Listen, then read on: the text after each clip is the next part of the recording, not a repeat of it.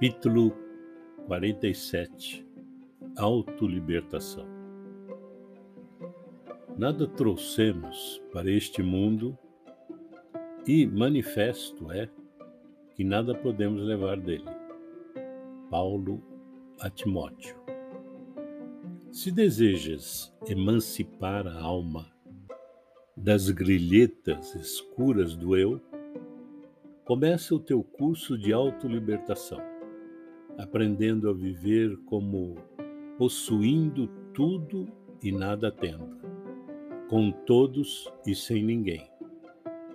Se chegaste à Terra na condição de um peregrino necessitado de aconchego e socorro, e se sabes que te retirarás dela sozinho, resigna-te a viver contigo mesmo servindo a todos em favor do teu crescimento espiritual para a imortalidade. Lembra-te de que, por força das leis que governam os destinos, cada criatura está ou estará em solidão a seu modo, adquirindo a ciência da autossuperação. Consagra-te ao bem não só pelo bem de ti mesmo, mas, acima de tudo, por amor ao próprio bem. Realmente, grande é aquele que conhece a própria pequenez ante a vida infinita. Não te imponhas deliberadamente afugentando a simpatia. Não dispensarás o concurso alheio na execução de tua tarefa. Jamais suponhas que a tua dor seja maior que a do vizinho, ou que as situações do teu agrado sejam as que devam agradar aos que te seguem. Aquilo que te encoraja pode espantar a muitos, e o material de tua alegria pode ser um veneno para teu irmão. Sobretudo, combate a tendência ao melindre pessoal com a mesma persistência empregada no serviço de higiene do leito em que repousas.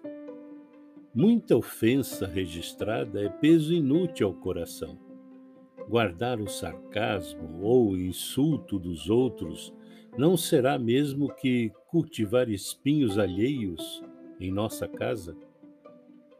Desanuvia a mente, cada manhã, e segue para diante, na certeza de que acertaremos as nossas contas com quem nos emprestou a vida e não com os homens que a malbaratam.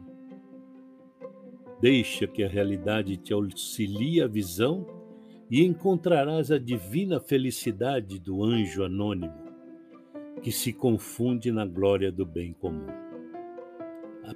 Aprende a ser só para seres mais livre no desempenho do dever que te une a todos, e de pensamento voltado para o amigo celeste que esposou o caminho estreito da cruz?